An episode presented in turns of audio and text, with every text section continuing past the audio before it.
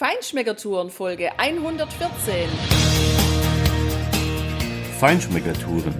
Der Reise- und Genuss-Podcast für Menschen mit anspruchsvollem Geschmack von Bettina Fischer und Burkhard Siebert. Hier lernst du außergewöhnliche Food- und Feinkostadressen, Weine und Restaurants kennen. Begleite uns und lass dich von kulinarischen Highlights inspirieren. Und schön, dass du wieder bei uns bist. Heute geht's um die Naturgewalten von Island, die man natürlich in Island selber sieht, aber die man vor allem an einem Ort oberhalb von Reykjavik trockenen Fußes mit unglaublich viel Informationsmaterial super schön besichtigen kann. Wir gehen mit dir ins Perlan-Museum nach Reykjavik und weil so ein Tag im Museum, wo man viel Wissen aufnimmt und wo es einem auch richtig kalt wird, wo man eine dicke Jacke anziehen muss, bekommt man auch Hunger. Und deswegen gehen wir natürlich mit dir als Feinschmecker auch in dieser Folge wieder zum Essen, nämlich in ein Restaurant, wo Rinder und Lamm eine echte Rolle spielen. ja, und eine Rolle spielt Perlan tatsächlich immer noch nicht nur als ja eine Ausstellungsstätte, sondern eine ganz wichtige Rolle für Islands Hauptstadt Reykjavik, nämlich als Warmwasserspeicher. Dieses Perlan, äh, ja, das sind riesige, große, runde Speicher, die auf einem kleinen Hügel im Süden der Stadt in der Nähe oder neben dem alten und immer noch im Betrieb befindlichen Flughafen liegt. Du siehst diese runden Behälter, die richtig hoch sind, 25 Meter hoch sind.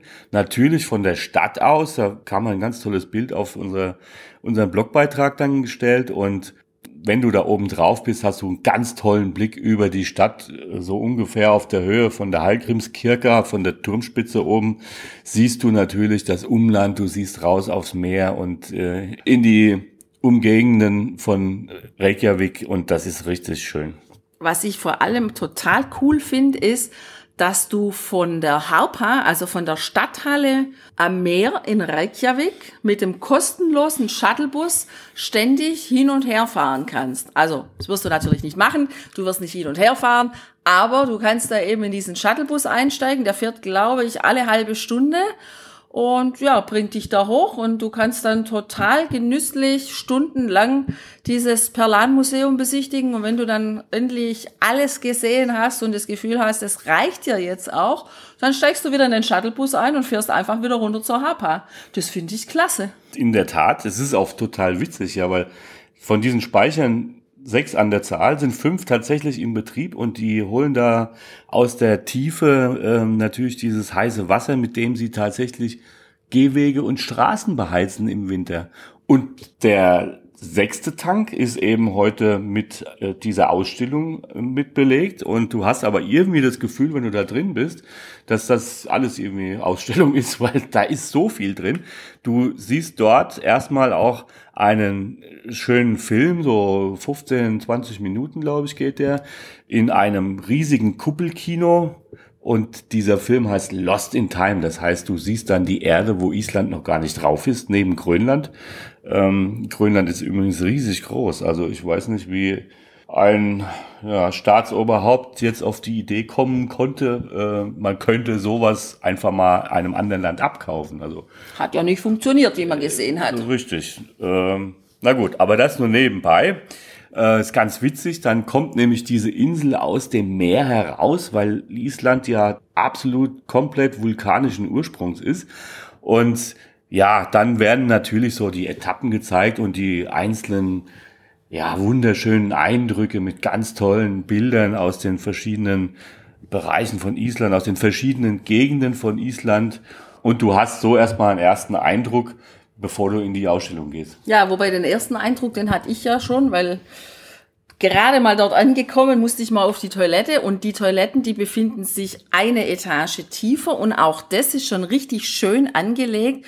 Also die tragenden Säulen, die stehen da im Wasser, vielleicht so 10, 15 Zentimeter tief, was einfach als Meer dargestellt ist. Und dann geht an der Wand entlang so ein relativ schmaler Weg, wo man laufen kann. Und an dieser Wand hängen bombastisch schöne Aufnahmen von Lava, von Lavaströmen, die einfach den Vulkan runterläuft, wenn gerade mal wieder ein Ausbruch ist und da die ja, ja jeden Tag auf der Insel extrem viele seismische Aktivitäten haben, bricht es da einfach auch öfters aus. Aber diese Bilder, die sind zum Teil auch prämiert, die sind einfach unglaublich schön. Also entweder sind die Leute, die das fotografiert haben, extrem nah dran gewesen an der Lava oder sie haben ein riesiges Objektiv benutzt, um diese Bilder zu machen. Mich persönlich fasziniert es total. Lava und Vulkane, das hat mich schon seit meiner Kindheit, seit meiner Schulzeit begeistert mich das total. Ich hatte eine total nette Erdkundelehrerin, die das Thema echt richtig schön mit uns aufgearbeitet hat. Und ich habe sogar mal vor vielen, vielen Jahren dran gedacht, vielleicht, ähm, wie nennt sich das? Ähm, Vulkanforscherin, Seismologin. Ich meine, Seismologin zu werden. Also ich finde es faszinierend drum war das für mich schon ein wirklich schöner Start in dieses Museum. Und dann aber raus aus diesem Film kommt man eben auch gleich direkt in den Raum. Und da geht's dann los. Die Geschichte über die Vulkane. Und was ich besonders spannend fand in dem Raum war, wenn du da reinläufst, hast du das Gefühl, du läufst auf einem Vulkan und ab und zu bricht ein Lavastrom unter deinen Füßen aus, weil da wird's dann auf einmal rot und das wird animiert auf dem Fußboden dargestellt. Echt cool. Das stimmt, da kannst du wirklich die Naturgewalten hören und fühlen. Das ist richtig lebensecht gemacht eines dieser Bilder hat mich wirklich wahnsinnig fasziniert. Oder sagen wir zwei genau. Du hast ja dir die Frage gerade gestellt, wie haben die das gemacht? Ich erinnere mich an eines der Bilder, wo eine Frau vielleicht 30 oder 50 Meter vor diesem Lavastrom steht, ja, und die Arme ausbreitet, die war eingepackt natürlich in eine äh, hitzeabweisende Schutzanzug oder irgend sowas. Also so sind die schon nah dran gekommen. Ein Lavastrom, 1200 Grad heiß, diese Lava, ja. Und die ist bis auf wenige Zentimeter an den Rand eines Gletschers oder an, den, an eine, Eisfläche herangekommen und dieses Eis hat immer noch gehalten. Es war immer noch nicht geschmolzen, sondern es schmolz erst, nachdem die, dieser Lavastrom die letzten fünf oder zehn Zentimeter, ich rede über Zentimeter, geschafft hat und dann hat er erst das Eis verschlungen. Also das fand ich gigantisch, ja, weil das drumherum, das Wetter, die, die, die Kälte, äh, der Wind hat dieses Eis so lange bewahrt vor 1200 Grad und daran, glaube ich, kannst du einfach auch mal sehen und festmachen, wie irre stark diese Naturgewalten sind. Auf der einen wie auf der anderen Seite. Und das, ja, das fand ich schon richtig eine tolle Ausstellung. Aber da bist du ja natürlich wieder eigentlich zuerst reingelaufen, obwohl es ja oben anfing. Wie? Ich dachte, es geht unten los. Für mich hat's unten angefangen. Klar, wenn ich Feuer und Vulkane sehe, dann bin ich da und ich bleib bei der Seismologin. Ich bin zwar früher gerne Ski gefahren, was ich heute nicht mehr kann. Äh, ich mag auch den Winter, ich mag auch den Schnee und ich mag auch, wenn es kalt ist. Aber ich würde dann doch lieber mich damit beschäftigen, die Vulkane zu erforschen. Und das haben wir da auch gemacht. Wir waren da relativ lange genau in diesem Raum und haben die Schilder und Tafeln gelesen. Da gibt's auch einiges zum Anfassen. Das ist übrigens auch was, was mir persönlich an diesem Perlan-Museum sehr gut gefällt. Es ist nicht eine reine Ausstellungsfläche, wo man nur gucken kann, sondern man kann durchaus auch mal äh, Knöpfe betätigen, wo dann Lichtchen angehen, wo man dann sieht, wo das eine oder andere ist. Das ist dann zum Beispiel oben, wo es dann um die Gletscher geht. Da kann man Lichtchen betätigen und dann sieht man, wo die Gletscher sind, also wo sie heute noch sind. Ich glaube, das nennt man Museumspädagogik. Von mir aus auch das. ja, auf jeden Fall da wird echt mit neuen Medien oder mit äh, vielen verschiedenen Dingen gespielt und das untermalt. Also da ist zum Beispiel so ein ein Ausschnitt eines Cliffs, ja, einer riesigen Felsenküste, wo diese ganzen Vögel auch nisten, einfach schön dargestellt. Da sind diese Papageientaucher, äh, Puffin auf Englisch, findest du auch auf den Speisekarten der Restaurants. Wir haben es nicht probiert bisher. Ich hab irgendwie auch so ein bisschen Manschetten davor. Also der tut mir schon leid, weil der ist so schön bunt, der Vogel. Ne? Der sieht so nett aus. Ja, ja, ja. Genau. Ja, ja. Da kannst du so wie durch Ferngläser dann auch auf diese Klippen da schauen, auf verschiedene Punkte. Ja, da siehst du dann kurze Szenen, was dann da tatsächlich in der Natur passiert an dieser Stelle. Ja, cool. Das Museum äh, ist einfach auch schon weiter. Ja, Augmented Reality ist da dargestellt. Ja, das haben die wunderschön gemacht. Wenn dann der Film da anfängt, der sich in der Kamera abspielt und man dann die Eistaucher und die Papageientaucher und Möwen oder wie die Vögel da oben sonst so heißen, sieht, wie die dann wirklich mit rasendem Tempo in Richtung Klippen ja, fliegen, um dort zu landen. Das ist schon echt eine coole Sache. Und ja, dann geht's natürlich auch weiter. Es gibt eine Unterwasserreise durch Island. Auch da wieder so im Vorbeilaufen direkt an der Klippe angeschlossen, so ein kleines Kino mit ein paar Plätzen, wo man die Unterwasserwelt mit all den Fischen und Säugetieren sich angucken kann. Und da sieht man natürlich die großen Wale, die da unterwegs sind. Ja, und auch ganz kleine Tiere. Die ist schon richtig gut gemacht. Was mich natürlich auch richtig fasziniert hat, war diese künstliche Eishöhle, die ja wirklich aus, aus echten, aus, ich glaube, über 350 Tonnen echtem Schnee und Eis äh, von Island gebaut worden ist und jetzt natürlich, ja klar, kühl gehalten wird. Das ist eine, eine riesige Eisschrank. Wenn du da reingehst, brauchst du auf jeden Fall eine Jacke. Der ist auch relativ lang insgesamt mit so einer Schleife, so 100 Meter. Da kannst du dann durchgehen und dann hast du quasi ein Gefühl, wie wenn du in einen wirklichen Gletscher gehst. Das kannst du ja machen. Es gibt Gletschertouren, wo du in diese Gletscher reingehst. Die haben ja durchaus auch äh, Spalten oder Höhlen und so weiter da drin. Und was ganz spannend ist, das ist natürlich auch dort dargestellt. Da siehst du dann ja die verschiedenen Eisschichten und dazwischen so Ascheschichten ja, von den jeweiligen Epochen, wo dann die Vulkane mal ausgebrochen sind, dann war mal wieder ein paar Jahre Eiszeit und die nächste Eisschicht kam drauf und dann kam auch der nächste Vulkanausbruch. Sieht aus wie Mopier-Käse, der diese Ascheschicht in der Mitte hat, natürlich übereinander. Also eine richtig spannende Kiste und äh, du hörst auch einfach dort ja so so Windgeräusche und und so ein Knarzen. Also wie ein Gletscher tatsächlich in der Realität auch von sich gibt, weil so ein Gletscher lebt ja, der bewegt sich tatsächlich irgendwie, natürlich ganz langsam, aber er lebt. Das war eine spannende Erfahrung da unten drin. Du wirst auch vorab gefragt, ob du Platzangst hast, weil wenn du das hast, dann darfst du da nicht rein weil du bist da einfach echt im Eis gefangen. Also klar, man fühlt sich irgendwie sicher, weil es ja eben, sagen wir mal, künstlich mit Naturmaterialien aufgebaut ist. Aber ja, also zum Teil sind die Gänge dann auch mal so nieder, dass man sich durchaus bücken muss, dass man da durchkommt, dass man so wirklich das Gefühl hat, wie wäre es denn, wenn ich jetzt im Gletscher unten drin wäre. Wenn man das dann so alles durchgegangen ist, so die ganzen oder fast ganzen Naturgewalten gesehen hat, dann geht's ja natürlich auch nochmal zum Thema Gletscher, nämlich weit hoch im Perlan-Museum.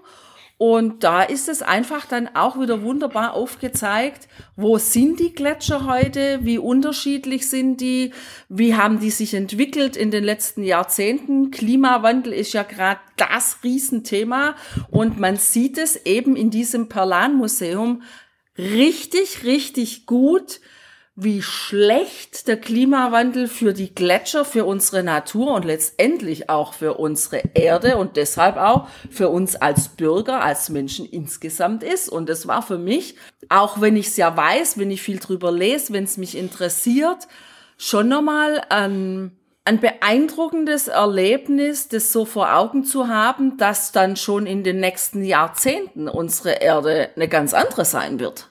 Ja, klar, weil wenn du von oben drauf guckst oder dir so einen Gletscher vorstellst, als weiße Fläche erstmal, dann hast du ja irgendwie so die Wahrnehmung, naja, das ist halt eine weiße Fläche. Das sind vielleicht eins, zwei Meter dick oder so. Und da sind Modelle ausgestellt, wo du siehst, wie wahnsinnig tief diese Gletscher gehen. Also hunderte von Metern, ja, und das sind riesige Eis und damit noch größere Wassermassen natürlich. Und wenn die mal anfangen richtig zu schmelzen, ja, dann ist hier richtig was angesagt auf dieser Erde, weil wir haben dort gesehen ein, ein Drehrad für Island. Also da konntest du quasi so durch die Zeit gehen mit Beginn der Industrialisierung, als dann tatsächlich auch ja so die Erderwärmung natürlich vom Menschenhand künstlich vorangetrieben wurde, äh, wie sich diese Gletscher dort entwickelt haben. Die waren ja noch viel größer, als sie jetzt schon nur noch sind. Und wenn du das Rad einfach weiterdrehst, ich meine, es waren noch circa 160 Jahre, wenn alles so weiterläuft wie jetzt, also es nicht noch schlimmer wird und da gerade Amazonien brennt, ist die Hoffnung vielleicht ziemlich naiv, dass es nicht noch schlimmer wird, sondern dass man schnell was tun muss.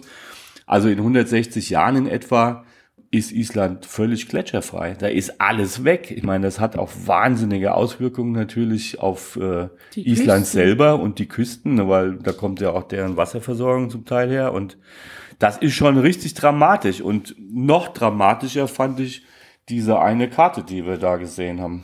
Da war dann wunderbar aufgezeichnet, für jeden sichtbar, auch für die, die es nicht glauben, dass der Klimawandel schädlich ist dass in absehbarer Zeit Amsterdam, Hamburg und ja, London, so Kopenhagen, London, genau. Stockholm, ja, da kannst du dann Unterwasserkino sehen. Genau, also wir haben es jetzt auch gerade nochmal nachrecherchiert im Internet und haben da auch noch andere Animationen gefunden und ja, in mehreren hundert oder tausend Jahren ist es dann so, dass Berlin an der Küste liegt. Also da kann man starten mit dem Kreuzfahrtschiff, die es dann wahrscheinlich bis dahin nicht mehr geben wird. Aber mindestens kann man dann in Berlin die Angel ins Meer halten. Ja, also diese Karte, schau auf unseren Blogbeitrag, wir haben dir das Foto natürlich dort eingestellt, das ist schon richtig dramatisch und das ist die Folge oder die Ansicht der Erde und Europas in dem Fall insbesondere, wenn eben alle Gletscher geschmolzen sind. Und dann ist Perlan selbst, da ist nur noch die Glaskuppel zu sehen und von der Hallgrímskirche nur noch die letzten oberen zehn Meter des Kirchturms. Ansonsten ist Reykjavik komplett unter Wasser und die beiden liegen auf Hügeln. Der eine ist über 60 Meter hoch und die ja, äh, diesen Kirchturm, den kannst du dir in einem anderen Blogbeitrag zu Island anschauen. Wie groß der ist, liegt auch auf dem Hügel das sind 60 bis 70 Meter höhere Meeresspiegel und das ist völlig unvorstellbar. Also das möchte ich mir gar nicht ausmalen und drum wird es jetzt echt Zeit, dass man gegen den Klimawandel ja. mal richtig was unternimmt. Also Ansonsten wird es auch ziemlich eng auf dieser Erde, wenn der Platz, den wir jetzt haben an Land, so begrenzt wird und so verkleinert wird. Ich meine, hallo, dann sind die Niederlande komplett weg. Die ganzen deutschen Küstengebiete sind komplett weg. Die Küste ist bei Berlin und vielleicht bei Goslar oder irgendwo in der, in der Ecke, ja, und diese Millionen von Menschen, ja, wo sollen die dann bitte leben? Die werden ja nicht alle zu U-Boot-Fahrern werden. Also von daher ist da einfach Alarm.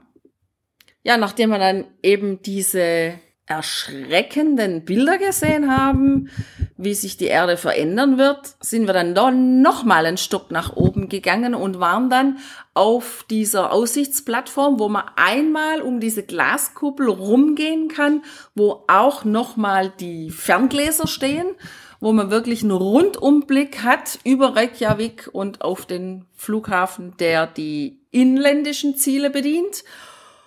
Und da gibt's eben auch ein kleines Ne, klein ist es gar nicht. Das ist relativ groß. Da gibt es ein Restaurant, aber das Restaurant an sich, wo man isst, ist abgetrennt. Das ist relativ klein, aber was Großes ist, ganz oben rum gibt's ja einfach Tische, wo man sich hinsetzen kann und kann was trinken. Das haben wir auch gemacht, weil das hat uns echt durstig gemacht.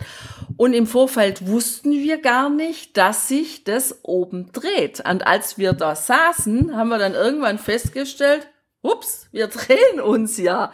Also eine Stunde, schätze ich mal, wird's dauern. Kann man ein paar Bierchen zwitschern oder was anderes ähm, zu sich nehmen und da genüsslich rausgucken. Man dreht sich genüsslich und ähm, ja, so nach mehreren Bierchen wird es ja. wahrscheinlich so sein, dass du nicht mehr weißt, von was du dich drehst. Also so lange waren wir natürlich nicht da. naja, wir mussten zumindest so lange da sitzen, bis wir wieder zu deiner Handtasche kamen, die du auf der Reling geparkt hattest. das haben wir natürlich nicht gemacht. Genau, die war auf dem Stuhl neben dran. Ja, also jedenfalls war unser Kraftbier, was wir da getrunken haben, sowieso unseren Aperitif, weil wie gesagt, wir waren natürlich hungrig. Wir waren da schon ein paar Stunden drin. Da kann man richtig die Zeit verbringen. Da vergisst man auch die Zeit, weil es einfach so spannend aufgemacht ist, dass man unheimlich gern vor diesen Tafeln steht und diese Informationen aufnimmt.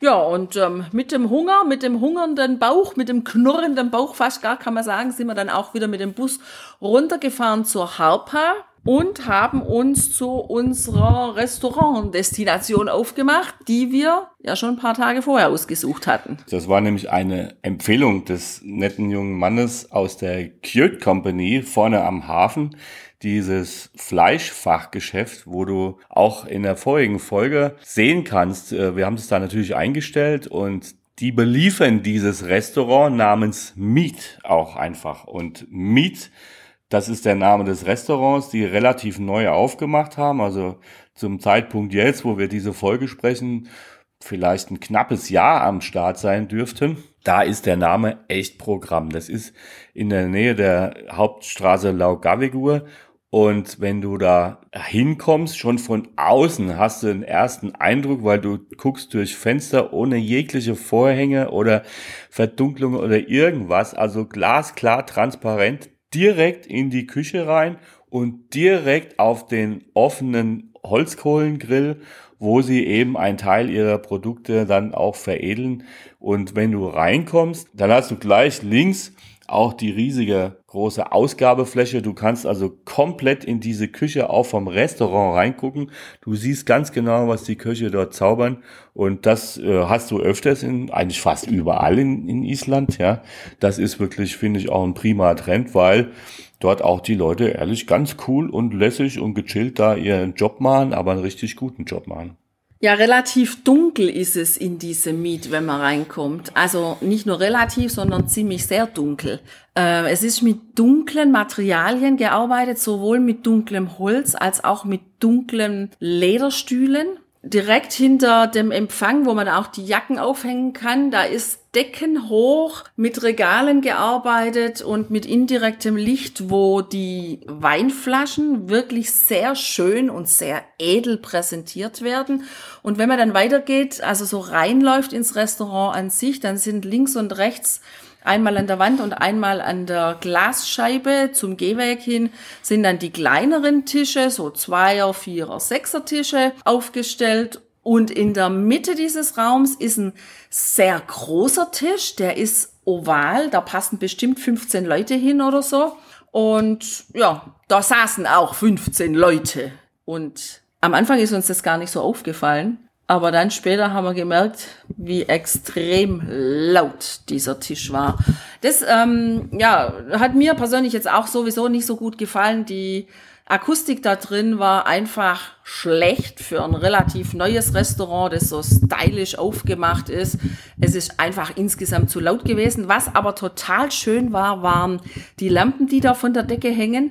Die haben nämlich so ein ja, so ein Design von Eiskristallen oder von Diamanten und die sind dann hell, die an der Decke hängen und die kleinen Teelichter, die auf den Tischen stehen, die sind dann auch wieder in den gleichen Formen aufgemacht, aber in dunkel gehalten. Ja, das liegt wahrscheinlich auch an den nackten Betonwänden, die natürlich schon auch stylisch aussehen, ja, so ein bisschen Industrial Design mäßig dass die Akustik aber in dieser, in diesem Restaurant relativ bescheiden ist. Und deshalb waren also diese 15 oder 20, wie viel das auch waren, es war irgendeine so Männergruppe, äh, Testosteron geschwängert, ja.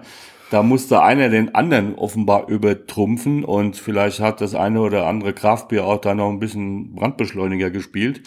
Das war jedenfalls so laut, dass wir am Ende einfach ja, das nicht machen konnten, was wir üblicherweise gerne machen, dass wir nämlich im Restaurant selber, während wir unser Menü genießen, das auch richtig live einsprechen können.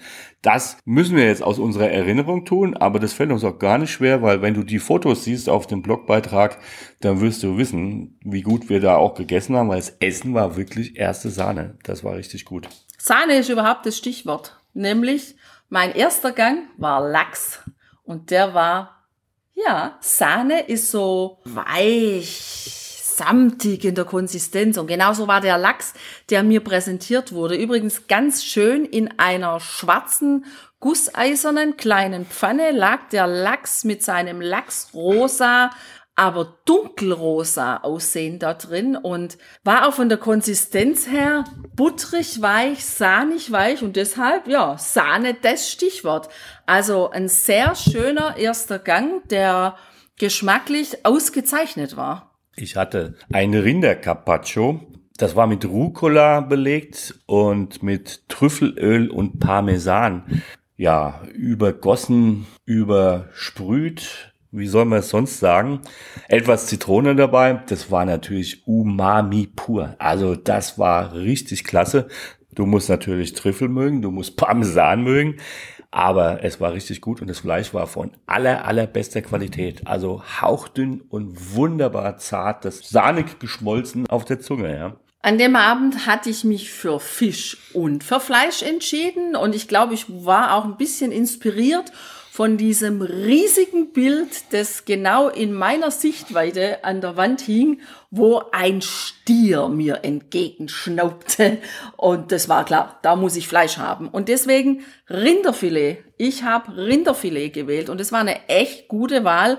Rinderfilet wirklich auf den Punkt gegart, so wie ich das gerne habe. Also eher medium rare als medium und da war so ein bisschen Sellerie dabei, Pilze, schwarzer Knoblauch, ein paar Frühlingszwiebeln als ähm, Farbtupfer dann auch mit dabei und Ofenkartoffeln. Und auch dieses Gericht war wieder auf einem dunklen Porzellanteller serviert. Ja, also für mich eine total gute Wahl, weil das Fleisch war im Geschmack wirklich so gut, wie ich es mir vorgestellt habe, als ich vorne am Eingang gesehen habe, mit welcher Leidenschaft dort das Fleisch auf den offenen Grill gelegt wird. Du warst also von dem Bild des Stieres inspiriert. So, aber wenn wir irgendwo spazieren gehen oder sonst irgendwo Kälber sehen und ich sag zu dir, guck mal, Wiener Schnitzel, dann faltest du mich immer zusammen. Ich soll nicht immer nur ans Essen denken, wenn ich diese Tiere sehe. Ja, ich war natürlich ganz auf Fleisch programmiert, also in einem Lokal namens Meat Es ist natürlich kein Fisch. Und ich habe mich für das isländische Lamm entschieden im Hauptgang und zwar diesmal in der Koteletform. Und das war auch eine sehr gute Wahl in diesem Restaurant.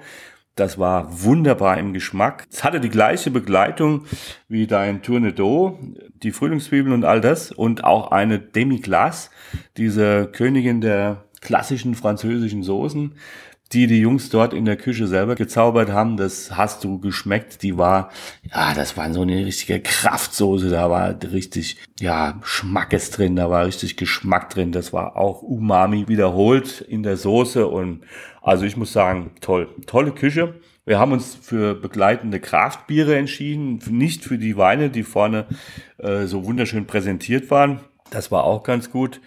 Ja, und dann gab es natürlich noch ein Dessert kann und mag ich meistens nicht drauf verzichten. Wir haben ein Dreigang-Menü gewählt und deswegen gab es noch ein Brownie.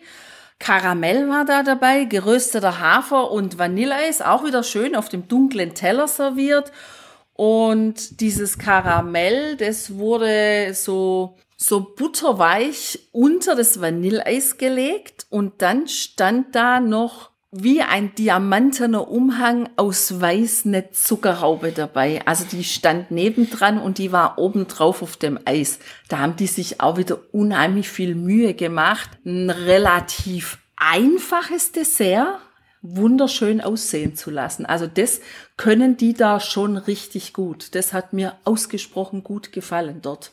Was mir persönlich dort einfach nicht so gut gefallen hat, das war die Lautstärke, die war viel zu laut. Und ich muss sagen, die Bedienung, ich hoffe, Sie haben jetzt ähm, was dazugelernt in der letzten Zeit. Die war auch nicht so der Bringer für mich. Das war alles so, ich hatte nicht so das Gefühl, dass ich wirklich gerne umsorgt werde. Das war alles so ein bisschen, naja, so hingerotzt. Hingerotzt könnte man sagen. Ich glaube, das ist auch der richtige Begriff an genau dieser Stelle, zumal dieser Kellner das wirklich fertig gebracht hat. So oft er an meinem Stuhl vorbei musste, ist er an meinem Stuhl hängen geblieben. Und das finde ich einfach ein Unding, wenn ich den nicht kommen sehe und ich werde ständig von hinten angerempelt und erschreckt mich. Also ja, ich habe ihm versucht, es klar zu machen, dass ich das nicht so gut fand. Das ähm, weiß ich nicht, hat er nicht verstanden oder wollte es nicht verstehen. Es war ein bisschen schwierig, der Service. Aber das Essen war super, das muss man wirklich sagen. Wenn du da bist, probier es einfach mal aus. Vielleicht ist es heute tatsächlich besser. Vielleicht haben sie auch ein bisschen was an der Akustik gearbeitet. Das musst du selber sehen. Auf jeden Fall, ja, das Meat vom Essen her kann man wirklich empfehlen. Absolut. Also Fleisch, erste Sahne. Ja, und weitere Tipps kulinarischer Art natürlich kommen in den nächsten Folgen. Sei gespannt, was dich noch erwartet. Wir haben dann nochmal zwei Restaurants besucht, wo wir die Menüs auch wieder richtig live direkt am Tisch einsprechen konnten. Das heißt, du hast da wieder die Live-Atmosphäre dabei. Freu dich drauf. Bis dahin sage ich ciao, ciao, mach's gut. Lass es dir gut gehen. Ciao.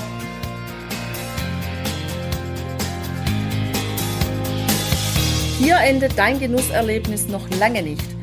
Komm rüber auf unsere Homepage feinschmeckertouren.de und schau dir die Bilder zu unserer Show an. Dort findest du auch wertvolle Links zu den heutigen Empfehlungen.